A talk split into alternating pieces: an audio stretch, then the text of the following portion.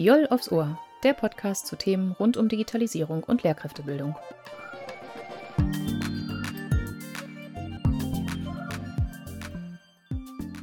Hallo und herzlich willkommen bei Die All aufs Ohr. Ich bin Karen Vogelpohl und moderiere die heutige Folge zu Open Educational Resources und Open Source zusammen mit Kirsten Gronau. Hallo und herzlich willkommen auch von mir. Karen und ich arbeiten beide im DIOL-Projekt an der Uni Oldenburg und wie schon gesagt, heute geht es um die Themen Open Educational Resources und Open Source in der Schule. Ganz kurz nochmal zur Erklärung. Der Begriff Open Educational Resources, meistens sagt man einfach OER, bezeichnet frei verfügbare Bildungsmaterialien, also sowas wie Arbeitsblätter, aber auch Bilder und Anwendungen, die man herunterladen äh, oder einfach online nutzen kann, ohne etwas zu zahlen. Oft kann man die Materialien auch anpassen und dann weiter nutzen oder weitergeben. Und wenn man Apps und Anwendungen anpassen will, braucht man halt einfach Zugriff auf den Quellcode. Das nennt man dann Open Source.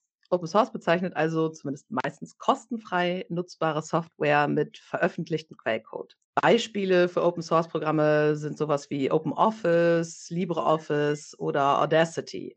Zu diesen Themen haben wir heute Tim Krieger und Yannick Streeck eingeladen. Beide arbeiten im Projekt KidsBlog, das vom Niedersächsischen Landesinstitut für schulische Qualitätsentwicklung, kurz NRQ, gefördert wird. Die Abkürzung KIDS steht dabei für Kompetent in Technik und Sprache. In unserer ersten Folge dieser Podcast-Reihe wurde das Projekt bereits vorgestellt und heute wollen wir es mit Blick auf OER und Open Source ganz genau unter die Lupe nehmen.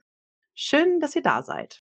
Auf Kidsblog kommen wir gleich zu sprechen. Vorher wollen wir kurz etwas über euch erfahren. Ja, Tim und Yannick, wie war euer Weg in ein solches Projekt? Ja, erstmal herzlichen Dank für die Einladung. Wir freuen uns sehr, dass wir heute auch dabei sein dürfen. Und ja, der Weg bei mir, der war recht einfach oder ja, wie man es nennt tatsächlich. Ich bin ähm, Lehrkraft für Deutsch und Bio und äh, bin äh, irgendwann nach äh, ja, einigen Stationen an einer Realschule, an einer Erstaufnahmeeinrichtung und äh, nach einem Auslandsaufenthalt bin ich am NRQ gelandet und treue dort seit 2019 hm, an einer vollen Stelle den Bereich Sprachbildung mit digitalen Medien und in diesem Zusammenhang ist dann dieses KIDS-Projekt entstanden. Genau, von meiner Seite nochmal vielen Dank genau für die Einladung. Ja, ich bin Softwareentwickler. Ich habe auch äh, IT Systems Engineering oder Software Engineering studiert. Und ähm, genau in der Softwareentwicklung ist Open Source eigentlich ja, sehr verbreitet oder hat man sehr häufig im Einsatz. Insofern genau beschäftigt man sich damit eigentlich automatisch. Ich habe dann an einer Stelle ein Projekt selber entwickelt, das, glaube da sprechen wir später auch noch ein bisschen ähm, drüber, das Mindwendel mit zwei Kollegen. Und ähm, genau auf das ist Tim zufälligerweise aufmerksam geworden. Und genau so ist dann quasi äh, da auch eine sozusagen Partnerschaft oder entstanden, wo wir eigentlich auch an gemeinsamen anderen Projekten gearbeitet haben, beziehungsweise das Mindwendel-Projekt auch weiter ausgearbeitet haben. Genau. Wenn ich fragen darf, Janik, wie bist du denn als Softwareentwickler ähm, in den Bildungsbereich gekommen? Genau. Es ist eher wirklich durch diese Open Source Entwicklung also komplett. Also ich bin gekommen jetzt gar nicht irgendwie äh, thematisch aus diesem ähm, aus dem Bildungsbereich. Das ist jetzt einfach nur durch die Kooperation letztendlich mit Tim entstanden. Also ansonsten habe ich da äh, bin ich eigentlich fachfremd. Okay, alles klar. Ja, vielleicht könnt ihr noch mal erzählen, was genau ihr da macht und was Kidsblog ist und was da vielleicht auch so das Besondere äh, an dem ist, was ihr macht. Ja, da könnte ich jetzt ganz weit ausholen, aber ich versuche mich mal kurz zu halten tatsächlich. Also KIDS steht für kompetente Technik und Sprache und ähm, das war eigentlich auch unser Hauptfokus oder ist es auch noch, ne? also sprachliche und digitale Kompetenzen bei den Lernenden zu entwickeln und wir unterstützen da halt Kitas und ähm, vor allen Dingen aber Schulen. Und ähm, im Laufe der Pandemie ist halt ein besonderes Interesse auch entstanden an digitalen Anwendungen. Und da sind wir, glaube ich, auch äh, bundesweit einzigartig, dass wir Anwendungen frei zur Verfügung stellen, ohne dass man sich anmelden muss, die datenschutzkonform sind, auf NRQ-Servern laufen und die dazu noch, und das ist halt eben das Besondere an unserem Projekt, ähm, es handelt sich halt um Open-Source-Anwendungen. Und auch alle, äh, bei allen anderen Dingen legen wir halt Wert auf Offenheit. Auch unsere ähm, Beiträge, also alles, was auf unserer Seite zu finden ist, ist unter einer ähm, rechtfreien OER-Lizenz zu finden. Hey, ähm, falls jetzt jemand zuhört und Kidsblog noch gar nicht kennt, welche Anwendungen gibt es denn da konkret? Ja, ähm, wir haben mittlerweile sieben Anwendungen. Die sind ähm, teilweise, sind das schon bestehende Open-Source-Projekte auch gewesen. Wir haben aber auch durchaus Eigenentwicklungen und Yannick hat ja gerade eben schon gesagt, dass wir über dieses Projekt ähm, oder das Tool MindRandle, ne, haben wir uns quasi kennengelernt. Und darüber bin ich, das kann ich gleich auch nochmal sagen, ähm, auch sehr froh, weil es gar nicht äh, so einfach ist, halt wirklich professionelle Entwickler zu finden, die auch mit Herz und Seele dabei sind. Und ähm, das sind die drei, ähm, unter anderem dann eben auch Yannick. Und ähm, zu den Anwendungen zählt halt zum Beispiel dieses Brainstorming-Tool MindRandle. Wir haben eine, ein Tool zum Erstellen von sprechenden QR-Codes, mit dem kann man auch ein bisschen mehr machen. Das ist QR Storage. Wir haben ein Mindmapping-Tool, ähm, mit dem man kollaborativ Mindmaps erstellen kann. Excalidraw ist eine andere Anwendung zum Zeichnen von Sketchnotes. Wir haben auch so einen Klassiker dabei wie das ähm, Etherpad. Ich glaube, uns zeichnet vor allen Dingen aus, dass man alle Tools dann auf einer Seite findet und Lehrkräfte können dann einfach über diese Seite die Tools nutzen und müssen aber auch nichts hinterlegen an Daten. Und das, ja, ist, glaube ich, eine gute Sache. Wenn wir jetzt nochmal genau auf OER bei Kids Blog zu sprechen kommen, wie sieht das genau aus? Wie kann man sich das vorstellen? Also wir haben erstmal haben wir bei der Anlage des Blogs, wir haben ja auch Unterrichtshinweise zum Beispiel und auch ähm, Beiträge von externen Autorinnen und Autoren. Da haben wir darauf geachtet, dass es auch immer gleich äh, unter einer unter CC BY äh, veröffentlicht ist, also unter einer ähm, offenen Creative Commons Lizenz, sodass diese Beiträge auch weiterverwendet werden können. Hm, ob das jetzt gemacht wird oder nicht, ne, das äh, sei nochmal dahingestellt, aber auf jeden Fall ist das äh, einfach auch mal eine Aussage zu sagen, okay, wir schränken das jetzt nicht ein, sondern ähm, das ist halt einfach frei lizenziert oder offen lizenziert. Und wir sind ganz bewusst ähm, auch ja, Kooperationen eingegangen mit ähm, OER-Playern, zum Beispiel ähm, dem Klexikon. Ne? Das ist ja so, eine, so ein Online-Wiki äh, ähm, für Kinder und Jugendliche. Und da haben wir mit dem äh, Michael Schulte, der auch das Klexikon mitgegründet hat, zum Beispiel ähm, auch Workshops zusammengegeben. Oder wir haben mit Arasak, die haben äh, entwickeln oder gestalten Piktogramme zu unterstützen Kommunikations, hauptsächlich in Inklusionskontexten. Mit denen haben wir halt auch ähm, ja, eine Kooperation vereinbart, so äh, dass wir deren Piktogramme nutzen können und die da haben wir eine Anwendung entwickelt und gleichzeitig haben wir auf der anderen Seite die Piktogramme übersetzt. Also hier sieht man auch schon ganz schön, wie OER dann tatsächlich auch funktionieren kann. Das heißt, wenn ich mir so vorstelle, eine Lehrkraft kommt auf eure Seite, dann könnte sie dort eben Piktogramme runterladen und einfach frei nutzen im Unterricht oder auch, wenn sie beispielsweise Materialien auf einem Blog nutzen würde, dann könnte sie das auch da einstellen, dann muss sie sich keine weiteren Gedanken mehr machen oder wie, wie darf man sich das vorstellen? Ja, das ist bei den OER-Lizenzen ja immer so eine Sache. Ne? Da hängt ja auch wieder äh, durchaus ein Rattenschwanz dran, wenn man, wenn man sich das mal genauer anschaut. Also bei den Piktogrammen ist es zum Beispiel so, und das ist schon gar nicht mehr so richtig OER, würden jetzt viele äh, ähm, auch sagen, die aus dem Kontext auch kommen, ähm, weil die sind nämlich nur commercial lizenziert. Das heißt, wir haben gar nicht die Möglichkeit, ähm, die oftmals dann irgendwie dann wiederum zu verwenden. Zum Beispiel, wenn auf dem Blog Werbung gestaltet ist, dann wird es wieder schwierig, weil gar nicht so klar festgelegt ist, was kommerziell ist und was nicht kommerziell ist. Das heißt, ähm, ja, die Piktogramme sind nutzbar auf Arbeitsmaterialien und eine Lizenzangabe reicht ne, dafür und man kann sie auch verändern. Das ist alles möglich auch über das Tool, das wir anbieten. Aber man muss da noch mal ein bisschen aufpassen letztendlich. Das ist aber bei unseren anderen Sachen, die wir so anbieten und bei den Beiträgen definitiv nicht so. Also da kann man, wenn man irgendwie einen netten Beitrag findet oder eine gute Unterrichtsidee, dann kann man die einfach weiter verarbeiten und weiter verwenden. Und man muss halt nur auf uns einmal verweisen. Und das ist dann die, äh, auch an der Stelle ausreichend diese OER-Lizenzierung ist halt immer mit ja auch Rechtsunsicherheiten, kann die durchaus äh, verbunden sein. Deswegen sagt man immer möglichst frei und offen lizenzieren und das wäre diese CC BY-Lizenz, damit ähm, die Nutzenden sich gar keine Gedanken mehr darüber machen müssen, ob sie was dürfen oder nicht dürfen. Okay, das ist ja nochmal super, weil es gibt ja eben sehr verschiedene Lizenzierungsmöglichkeiten und wer jetzt darüber nachdenkt, OER zu nutzen, indem er es vielleicht in den Unterricht einbaut oder es eben verändern möchte, muss ich ja sehr genau überlegen, darf ich es kommerziell nutzen? Muss ich die ursprüngliche Autorin, den ursprünglichen Autor erwähnen? Wie sieht es dann ganz konkret aus? Und das klingt ja bei euch sehr entspannt machbar. Also perfekt für den schulischen Kontext. Würde man euch eben nennen als Autoren, aber es ist eben theoretisch sogar kommerziell nutzbar wenn das jetzt zum Beispiel ein Punkt wäre oder man darf es sogar verändern. Genau, das darf man alles machen.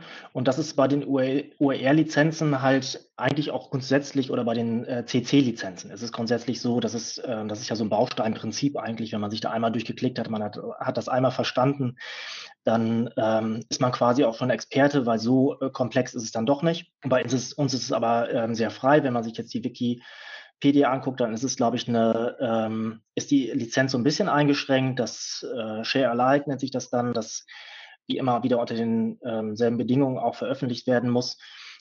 Aber grundsätzlich ist sie auch sehr frei. Das weiß man ja auch, weil man ja selber was dazu beitragen kann.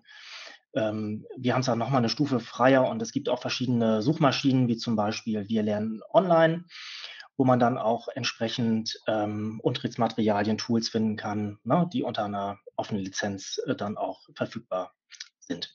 Da wird man nicht alleine gelassen als, äh, als Nutzender mhm. sondern man hat da durchaus Unterstützung über Suchmaschinen. Könntest du noch mal genau beschreiben, was so die Vorteile von OER sind? Also ich habe heute noch mal äh, so ein bisschen gestöbert, einfach auch äh, zwecks Vorbereitung mit diesem Podcast. Ähm, wobei das nicht heißen soll, dass ich mich zum ersten Mal damit beschäftige, sondern äh, das äh, sicherlich schon seit einem Jahrzehnt ne, beschäftige ich mich mit offenen Lizenzen. Aber äh, die Vorteile, ähm, da habe ich ein Zitat gefunden bei iRights. Ne? Das ist halt auch eine gute Anlaufstelle im Internet, wenn man mal schauen möchte, was es überhaupt so in der Schule auch äh, zu beachten gibt. Und da stand eine Überschrift äh, Bedeutungsgewinn durch Kontrollverzicht.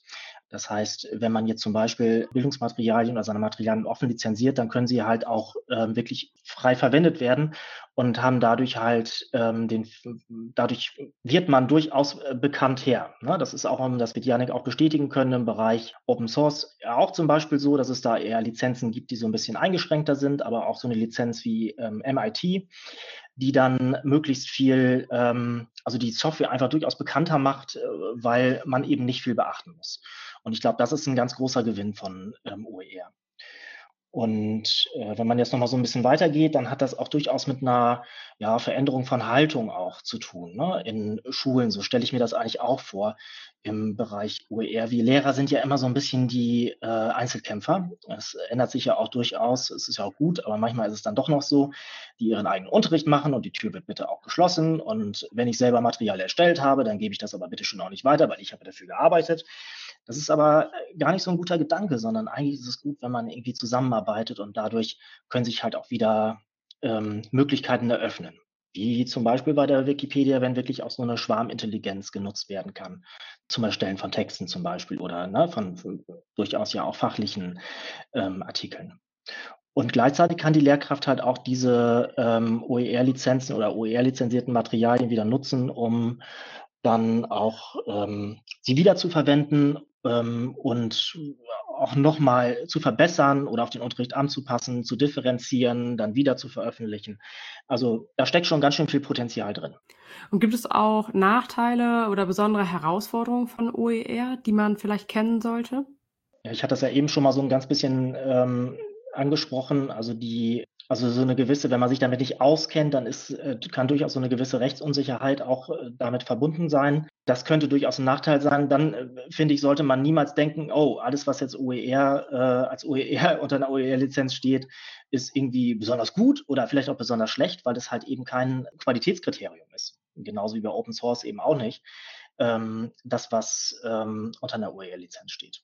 Das sollte man da vielleicht so ein bisschen im Hinterkopf halten. Man muss sich das schon einmal alles ganz genau angucken. Und wie geht ihr damit um auf eurer Seite? Führt ihr hm, nochmal eine Qualitätskontrolle durch? Habt ihr da so ein bisschen Blick drauf? Nein, wir machen das ja eigentlich auf unserer Seite so, dass wir Autoren, ähm, Autorinnen und Autoren auch direkt anschreiben. Ne? Und da wissen wir natürlich schon, dass die auch eine entsprechende Qualität auch abliefern, dann, wenn die für uns schreiben. Und sonst gucken wir halt tatsächlich natürlich, wenn wir mit dem Lexikon äh, was gemeinsam machen, dann gucken wir natürlich schon, wie die arbeiten und ähm, ob die das auch vernünftig machen. Beim Lexikon zum Beispiel gibt es auch eine direkte Qualitätskontrolle der ähm, Artikel. Also die überarbeiten die schon nochmal ne? und äh, die werden auch professionell überarbeitet tatsächlich. Also sowas kann man durchaus einbinden, also eine Qualitätskontrolle. Und bei den Open Source äh, Sachen, da müsste Janik gleich nochmal was zu sagen, da ist ja so noch schon mal so eine Qualitätskontrolle auch eigentlich implementiert. Das ist ähm, eigentlich ganz schön, dass man, ähm, wenn man sich so, wenn man das so miteinander vergleicht, OER und Open Source, das ist ja, ja, da ist gar nicht so ganz einfach, den Unterschied so, so zu benennen, dann ähm, ist Open Source, glaube ich, äh, so von der Anlage her ähm, OER um einiges voraus, weil ähm, halt schon eine Qualitätskontrolle über die verschiedenen Plattformen implementiert ist. Mhm, okay. Vielleicht frage ich dann mal direkt Yannick, was genau eigentlich Open Source ist. Also was sind die Merkmale? Weil wir haben da jetzt ja noch nicht so viel zugesagt und vielleicht gibt es ZuhörerInnen, die sich darunter nichts vorstellen können. Könntest du dazu ein bisschen was erzählen? Ja, klar. Vielleicht ist es am anschaulichsten, wenn man sich einen, einfach ein Beispiel rausnimmt, also beispielsweise aus, aus dem anderen, genau von der anderen Seite, nämlich dieser proprietären Softwarewelt. Das wäre ja zum Beispiel, wenn ich jetzt irgendwie Word oder ähm, irgendein SAP-Programm mir hernehme und ich decke da oder ich entdecke da zum Beispiel einen, einen, einen Fehler oder sowas, dann ist es eben nicht möglich, so einfach in den Quellcode zu gucken und den zum Beispiel zu beheben oder Veränderungen vorzunehmen. Das, weil diese, diese Software ist halt proprietär, die gehört einem Unternehmen und dieses Unternehmen erstmal hält das natürlich alle Rechte an dem, was sie da äh, gebaut haben, aber eben auch, man kann es eben nicht so einfach anfassen. Und das ist bei Open Source eben ganz anders. Das heißt, der, der Quellcode, also der sozusagen der Bauplan für das Programm, der liegt eben offen da zum Lesen, zum Bearbeiten, aber eben auch zum Nutzen. Genau. Das macht das letztendlich aus. Ähm, wichtig ist aber auch, auch da gibt es Nutzungsbedingungen. Also so ein bisschen das, was Tim auch gerade in dem anderen Bereich gerade eben angedeutet hat.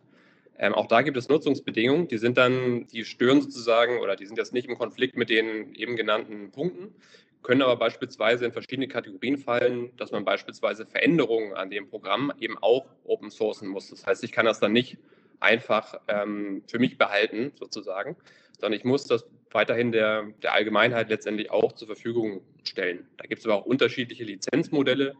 Ähm, das ist unterschiedlich, aber genau, grob sind das, glaube ich, ähm, diese Punkte. Und ich würde es letztendlich ist es das absolute Gegenteil von proprietärer äh, Software. Genau, das ist genau das Gegenstück dazu. Und wo findet man überall Open Source oder welche Beispiele könnte man da vielleicht nennen? Genau, aus dem Anwenderkontext, da ist es immer so ein bisschen verborgener, weil man meistens ja immer nur auf Oberflächen guckt und da interessiert man sich in der Regel jetzt nicht sofort für ähm, irgendwelche Lizenzmodelle oder sonstiges. Ähm, wo man das als Anwender zum Beispiel sieht, ist ähm, sozusagen ein bisschen versteckter. Das sind häufig bei vielen Mobilgeräten, die auf Android-Basis äh, laufen. Da ist zum Beispiel der Kern davon, das ist zum, Beispiel ein Teil von, von Linux. Und Linux ist so ein relativ bekanntes ja, ähm, Open-Source-Produkt sozusagen.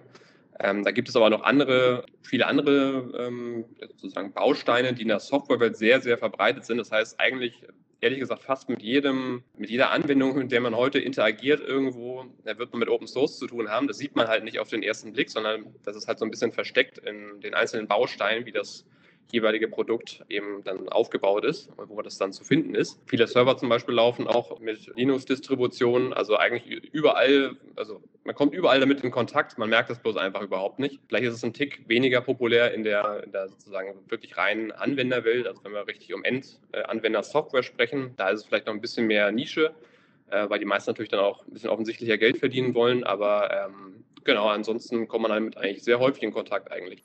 Mhm. Und wenn man jetzt nochmal so auf Kids Blog schaut, dann nutzt er eben auch Open Source oder ja, erstellt eben, entwickelt eben Anwendungen. Wie geht ihr da vor? Wie darf man sich das vorstellen?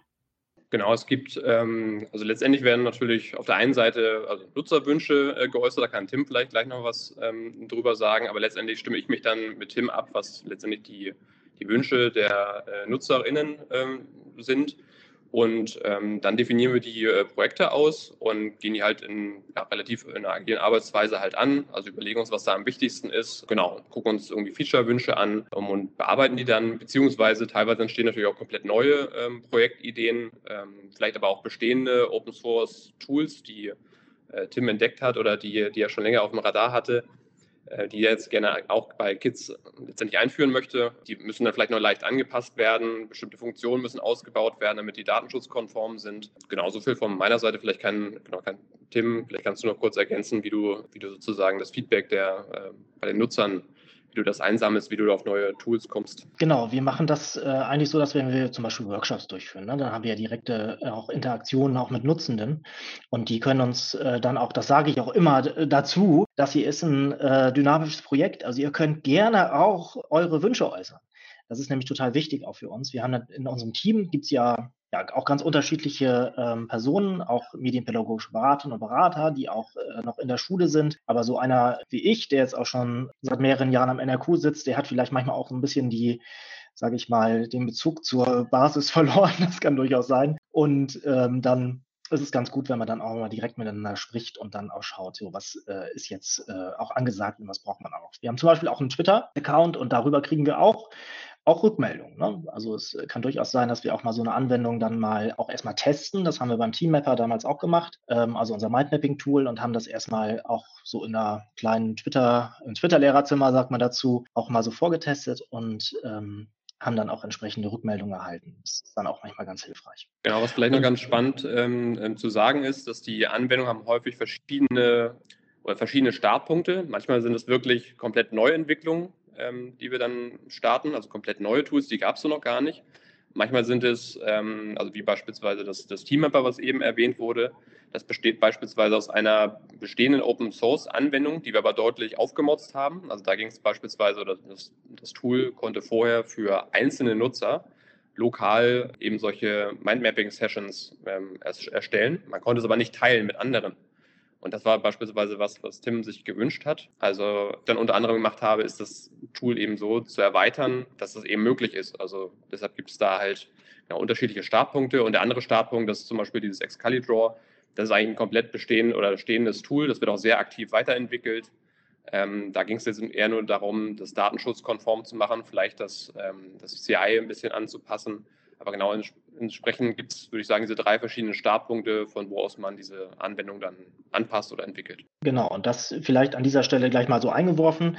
Das ist nämlich ähm, auch total günstig das so zu machen. Ne? Also klar äh, muss man immer auch was investieren, glaube ich, wenn man ähm, das wirklich auf, einer, auf einem professionellen Niveau auch machen möchte. Deswegen haben wir auch externe Entwicklerinnen und Entwickler, die das für uns auch umsetzen.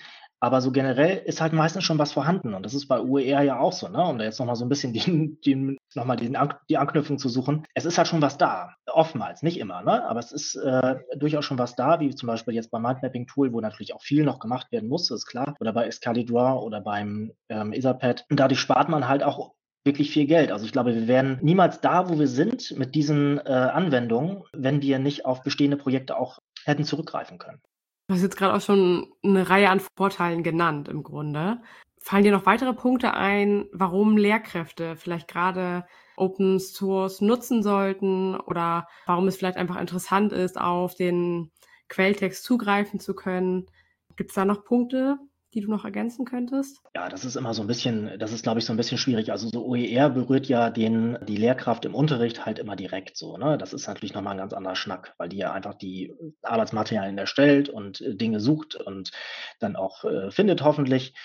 Ähm, und äh, froh ist, wenn sie das Bild halt nicht, also wenn sie das Bild verwenden kann, das sie jetzt gerade möchte. Aber das ist im, im Open Source Kontext halt eine, nochmal eine andere Sache. Trotz alledem muss man, äh, glaube ich, schon sagen, dass Open Source, und da gibt es aber auch wieder Einschränkungen, da kann Janik gleich vielleicht noch was zu sagen, schon auch durchaus Vertrauen schaffen kann. Also wenn man seine Anwendung, so wie wir das machen, unter äh, eine Open Source Lizenz fasst, dann kann halt auch jeder ähm, reinschauen und sich das angucken, theoretisch. Ne? Und kann dann entsprechend beurteilen, okay, da ist jetzt gerade äh, Bockmist gebaut worden oder hier ist dann vielleicht doch nochmal ein kleines Hintertürchen oder, oder, oder. Sondern das, denke ich, ist ein, ist, ist ein wichtiger Faktor bei ähm, Open Source, auch für die Lehrkräfte an sich. Dass da, ähm, dass man eigentlich generell, wenn es ein gepflegtes Projekt ist, davon ausgehen kann, dass da nicht unbedingt Böses hintersteckt. Genau, das kann man so unterschreiben, dass man vielleicht aber dann auch einschränkend hinzufügen muss. Man muss natürlich dazu den, den Quellcode lesen können. Und dass es da immer in diesen Bereichen ein gewisses Problem ist, hat man ja vielleicht bei einigen Sicherheitsproblemen, die in den letzten Jahren aufgetreten sind, auch mitbekommen.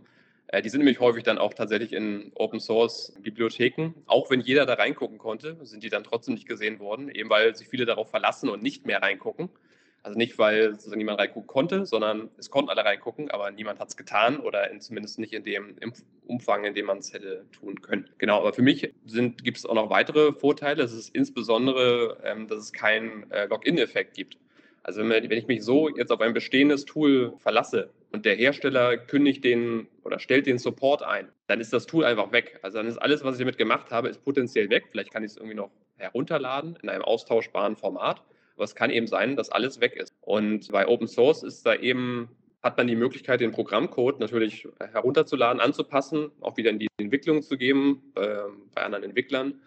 Entwicklerinnen, genau. Und dadurch ist, hat man da so ein bisschen, oder hat man auf jeden Fall mehr, mehr Sicherheit an der Stelle. Man hat eben nicht diesen Login-Effekt. Genau, dann weiterhin, das haben wir eben schon ein bisschen erwähnt, man kann eben andere äh, Projekte auch auf jeden Fall äh, verwenden, weiterentwickeln. Also beispielsweise könnten auch in Deutschland verschiedene Schulen zusammen kooperieren, ein sich für ein Tool, ein Open-Source-Tool entscheiden äh, und dann verschiedene Features ähm, jeweils separat hinzufügen. Hinzu, oder genau, diese Tools oder diese Features hinzuzufügen. Das könnte man machen. Also man könnte wirklich mit verschiedenen Schulen an einem Tool bauen. Das ist etwas, was ganz häufig so gar nicht möglich ist, weil es gibt halt einen Hersteller. Dieser Hersteller sorgt dafür, dass ähm, wie das Tool halt entwickelt wird. Und ähm, so eine Kollaboration auf ja, verteilte Kollaboration letztendlich, das ist da halt ja, sozusagen dann sehr schwer. Das ist natürlich auch im Open Source Projekt dann eine Herausforderung, weil wenn es da sozusagen abweichende Meinungen gibt, die in verschiedene Richtungen zielen, wird es auch da schwierig zusammenzufinden, aber es ist grundsätzlich möglich, auf jeden Fall die Ressourcen zu bündeln und mit sehr vielen, ähm, sehr vielen Leuten am gleichen Projekt zu arbeiten. Und genau das passiert ja auch in vielen anderen Open Source Projekten. Da wird dann weltweit wirklich an einer Software entwickelt. Das funktioniert da. Das würde in diesem Bereich hier, zum Beispiel deutschlandweit oder auch ähm, bundeslandübergreifend, auch ohne Probleme genau, funktionieren. Und da könnten sich natürlich dann auch Institu Institutionen dann finanziell äh, ausgleichen oder eben alle an einem Strang ziehen und nicht im Klein-Klein verstricken, wo man dann jeder irgendwie sein eigenes Tool hat, einen Hersteller halt unterstützt, aber letztendlich hat man dann einen sehr fragmentierten Markt mit irgendwie 20 verschiedenen Lösungen, anstatt einer, die vielleicht viele Sachen kann. Aber ich will das auch nicht sozusagen kleinreden, da gibt es auf jeden Fall auch, wenn man das tun würde, wird es da sehr viel noch sehr viele Herausforderungen geben, die man lösen müsste, dass man eben an einem Strang zieht. Aber genau, sowas ist dann zum Beispiel möglich, genau. Du hast so ein paar Nachteile ja schon auch jetzt genannt. Gibt es noch Punkte, die Lehrkräfte wissen oder beachten sollten, wenn sie äh, sich mit Open Source befassen? Genau, ich glaube, das eine ist äh, in Open Source, ähm, es ist eben nicht, es ist eben nicht geschenkt. Also ähm, ist, ja, das ist sozusagen, es ist ähm, kostenfrei herunterladbar, aber das reicht ja nicht für, um einen Betrieb sicherzustellen. Also das kann ich, ich kann mir dann den, den Quellcode erstmal ausdrucken und irgendwo hinhängen, aber damit kann kein Nutzer das, das Tool letztendlich dann nutzen, sondern jemand muss sich eben dann auch damit beschäftigen. Das Ganze beispielsweise jetzt bei einer Web-Applikation müsste man das hosten. Das ist jetzt genau das, was, was Tim macht ähm, oder Tims Gruppe. Das muss die, die Person entweder selber übernehmen oder aber man nutzt halt bestehende Tools, wie die, die Tim halt schon anbietet. Aber an dieser Stelle merkt man halt, dass es eben nicht, es kommt nicht for free. Man muss es eben auch versuchen, dann also sicherheitsgerecht aufzusetzen, weil wenn das sozusagen die Datenbank dann irgendwie offen im, im Netz steht, dann hat man halt eine, ja, dann hat eine Open Source Anwendung, die war auch kostenfrei.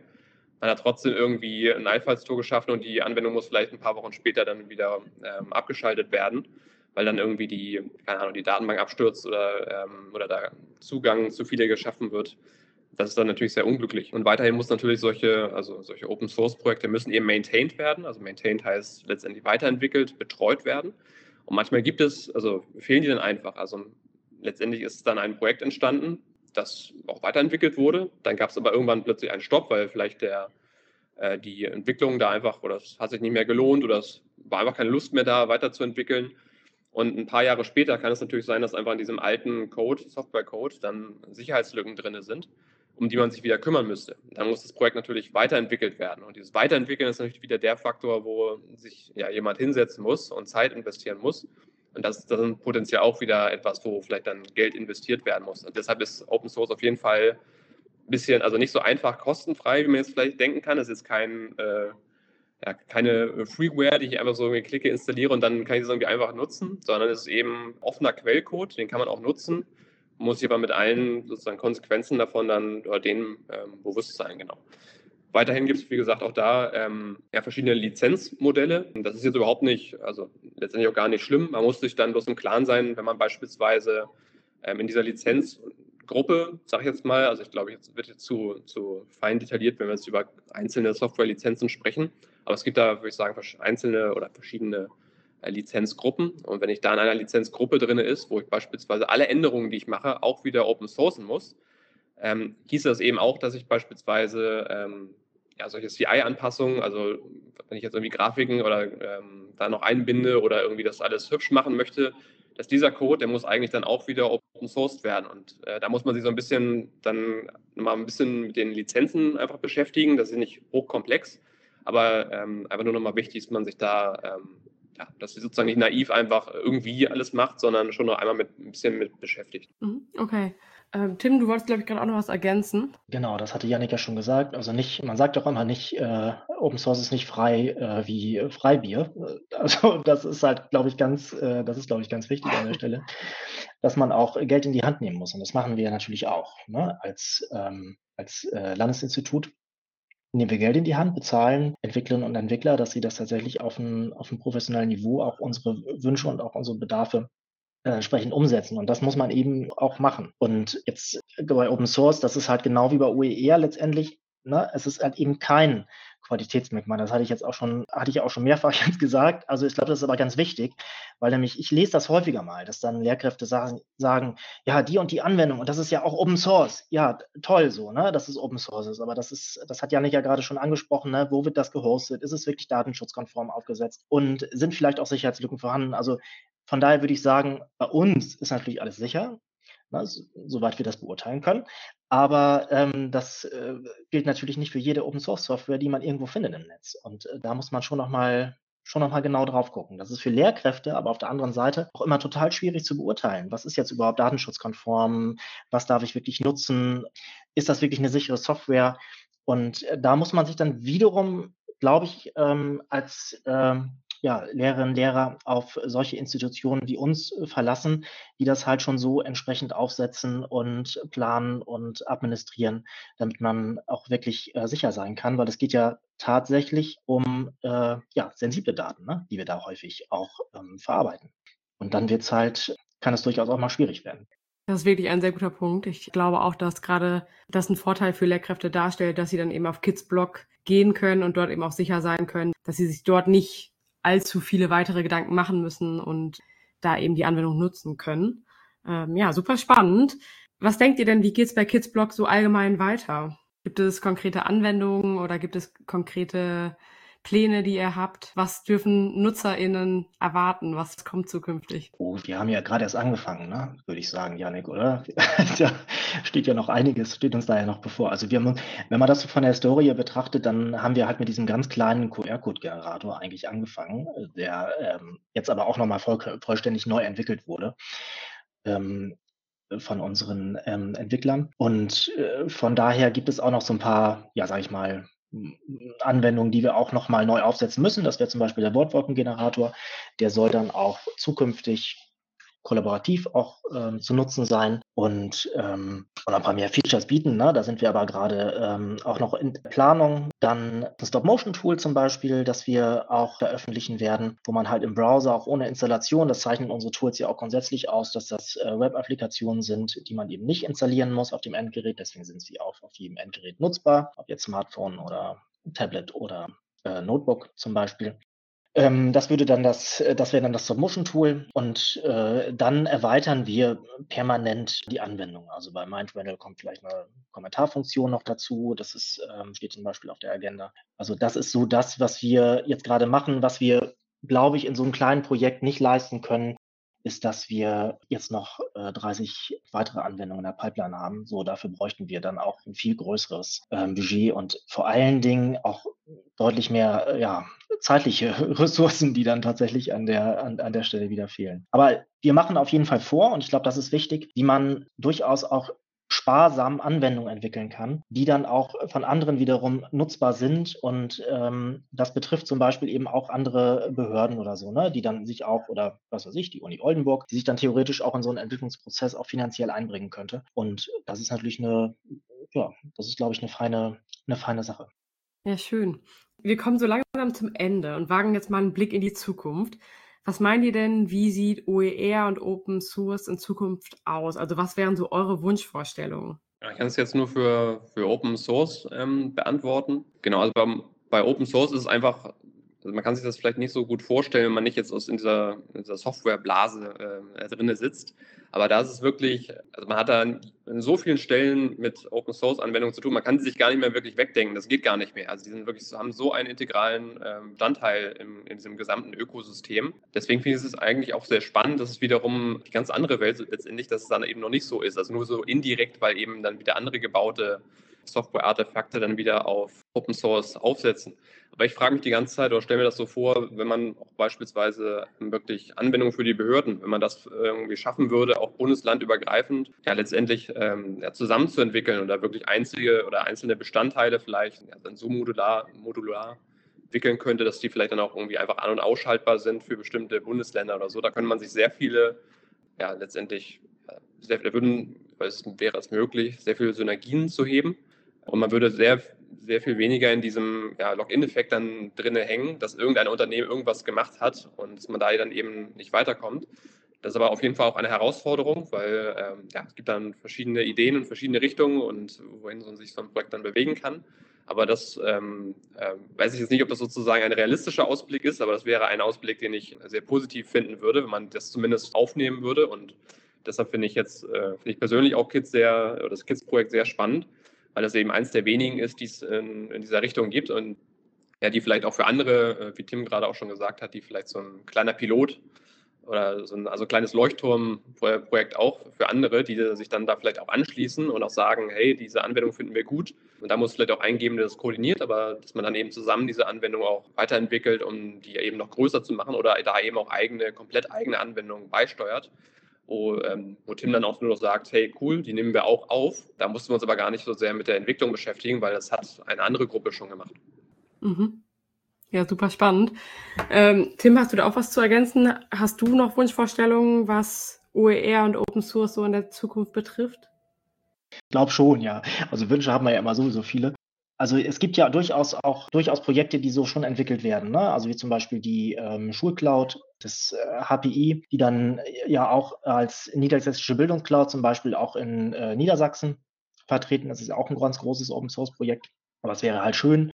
Ich glaube, das wäre dann auch ein Wunsch und dass äh, sowas äh, noch häufiger auch äh, zu beobachten ist. Und jetzt für den OER-Bereich würde ich sagen, ähm, das gilt natürlich auch für den Open Source-Bereich, aber eben ganz besonders meine ich nochmal den OER-Bereich, ich würde mir einfach wünschen, dass diese Kultur des Teilens sich noch viel mehr in der Schule auch ähm, durchsetzt, dass man viel häufiger ähm, tatsächlich auch Unterrichtsmaterialien auch teilt mit anderen. Das kann ja auch durchaus erstmal eine schulintern passieren, aber das Internet bietet uns da ja mittlerweile auch äh, wunderbare Möglichkeiten, auch eben ja über die Region hinweg halt auch ähm, Netzwerke äh, zu generieren und dann entsprechend auch Materialien auszutauschen, weil das muss man ja tatsächlich nicht immer alles, man muss das Rad ja nicht immer wieder neu erfinden, ne, selber. Das ist, glaube ich, Quatsch. Und das ist etwas, was sich ähm, im Laufe ja, der letzten Jahrzehnte, glaube ich, so langsam auch entwickelt hat. Und OER wird ja auch gerade ganz groß geschrieben. Man findet es übrigens auch in vielen Konzeptpapieren, wie zum Beispiel Strategiebildung in der digitalen Welt. Also da gibt es, das ist jetzt nicht nur das äh, etwas, was wir uns ausgedacht haben, sondern was äh, konzeptionell auch wirklich auch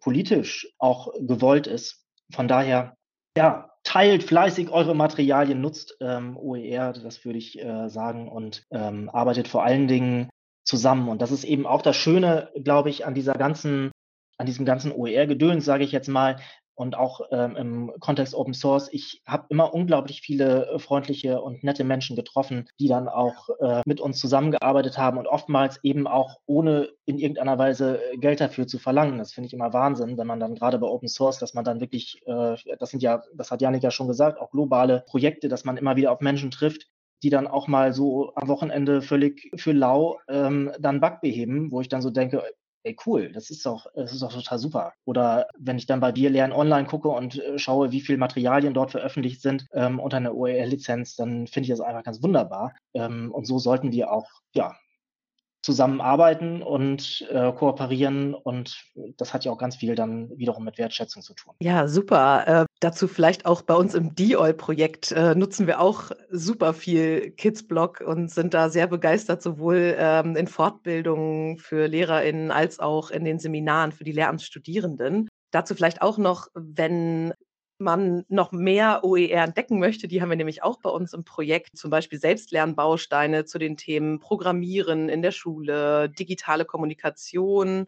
Es gibt einen Baustein, der heißt der Internetversteher, aber auch grundsätzlich zu Kompetenzen digitaler Bildung.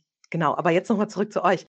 Habt ihr abschließend noch irgendwas, was ihr den ZuhörerInnen mitteilen wollt, was wir heute vielleicht noch nicht gefragt haben? Ich glaube, meine Punkte sind äh, sozusagen abgedeckt. Also wie gesagt, ich würde mich auch genauso wie Tim, glaube ich, sehr freuen, wenn äh, Open Source sozusagen mehr Einzug in den Alltag findet, auch in insbesondere eben auch auf Behördenseiten äh, weiter verbreitet wird oder verstärkt genutzt wird oder zumindest ähm, in Betracht gezogen wird. Weil aktuell kommt das, glaube ich, noch ein bisschen kurz und dann ähm, wird eben sehr viel Geld in so proprietäre Software gepumpt, die dann später eben auch nicht mehr oder sehr schwierig übernehmbar ja, oder von anderen weiterzuentwickeln ist. Genau, zumindest als Option. Vielen Dank für die interessanten Einblicke. Ich hoffe, dass unsere ZuhörerInnen ganz viel dazugelernt haben. Wer Lust bekommen hat, OER oder auch Open Source zu nutzen, kann dies jetzt also ganz bequem machen, indem man auf die Seite von Kids Blog geht. Und wie ihr ja auch schon gesagt habt, freut ihr euch immer über Rückmeldungen und Hinweise aus der Community, also von den nutzenden LehrerInnen. Das ist also immer willkommen. Also vielen Dank euch und alles Gute für eure weitere Arbeit in Kids Blog.